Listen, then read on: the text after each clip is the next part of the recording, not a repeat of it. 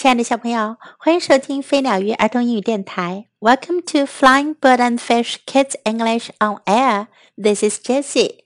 今天是平安夜，Jessie 老师在这里祝大家圣诞节快乐，平安夜快乐。今天我们要讲的是亨利和玛姬的第二个故事，Applause，掌声。On Christmas Eve, Henry was very happy. 平安夜，亨利很快乐。There were presents under the tree. 圣诞树下有好多礼物。Snow was falling. 雪在下。Candles were glowing. 蜡烛在闪光。I think we should go caroling, said Henry's father. 亨利的爸爸说：“我想我们应该去唱圣诞颂歌。” With Annie and Uncle Ed，和安妮和艾德叔叔一起。Great idea，said Henry。亨利说：“好棒的主意。” Annie and Uncle Ed came over from next door。安妮和艾德叔叔从隔壁走了过来。Annie was wearing big white earmuffs and carrying her white bunny Snowball。 安妮戴着大大的白色耳套，也戴着她的白色兔子雪球。It looks like you have bunnies on your head," said Henry. 亨利说：“看上去你好像把兔子戴在了头上。” Annie giggled. 安妮咯咯咯的笑了。Mudge sniffed snowball. 玛姬去闻了闻雪球。Then Mudge sniffed the earmuffs just to make sure. 然后玛姬又去闻了闻耳套，好确认一下，那究竟是不是兔子呢？It's too cold to take snowball, Annie said. 安妮说：“外面太冷了，不能带雪球出去。” I'll just let her play in your room. 我就让她在你房间里玩吧。Snowball loved Henry's room. 雪球好喜欢亨利的房间。There were so many piles of things to hide under。 那里有好多一堆一堆的东西可以藏在下面。Annie put Snowball in Harry's room。安妮把雪球放在了亨利的房间里。Then Harry and Mudge and Harry's parents and Annie and Uncle Ed all went caroling. 然后呀，亨利和玛姬，还有亨利的爸爸妈妈安妮，还有艾德叔叔一起去唱圣诞颂歌了。It was fun，好好玩哟。They got cookies and hot chocolate and applause。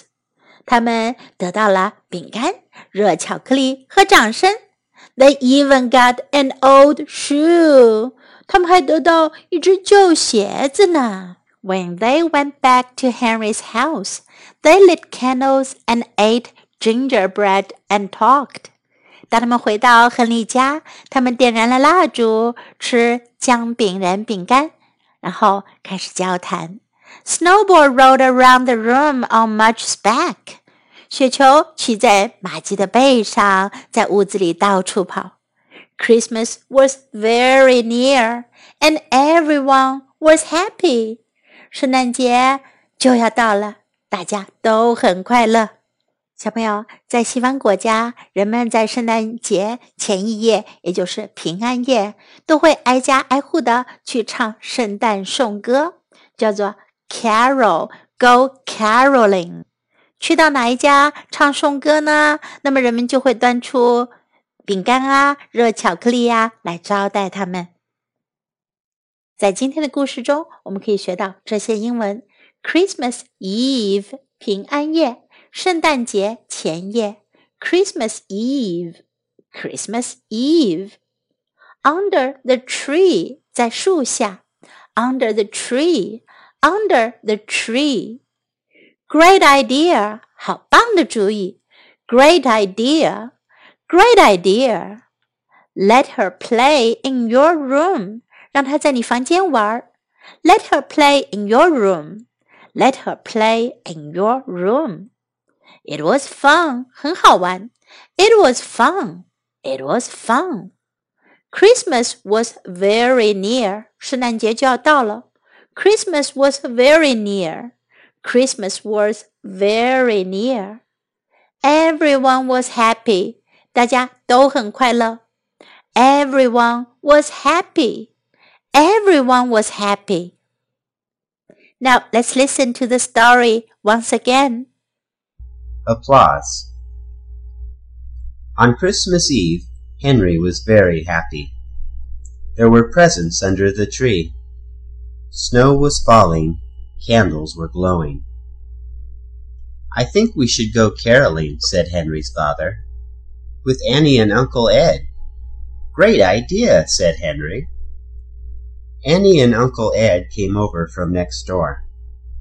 Annie was wearing big white earmuffs and carrying her white bunny, Snowball. It looks like you have bunnies on your head, said Henry. Annie giggled. Mudge sniffed Snowball. Then Mudge sniffed the earmuffs just to make sure.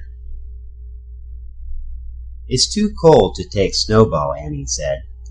I'll just let her play in your room. Snowball loved Henry's room. There were so many piles of things to hide under. Annie put Snowball in Henry's room.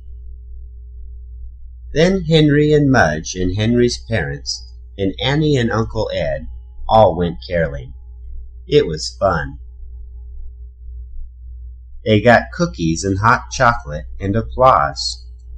They even got an old shoe. When they went back to Henry's house, they lit candles and ate gingerbread and talked. Snowball rode around the room on Mudge's back. Christmas was very near, and everyone was happy. 今天的故事听完了，小朋友，你会唱圣诞节的歌吗？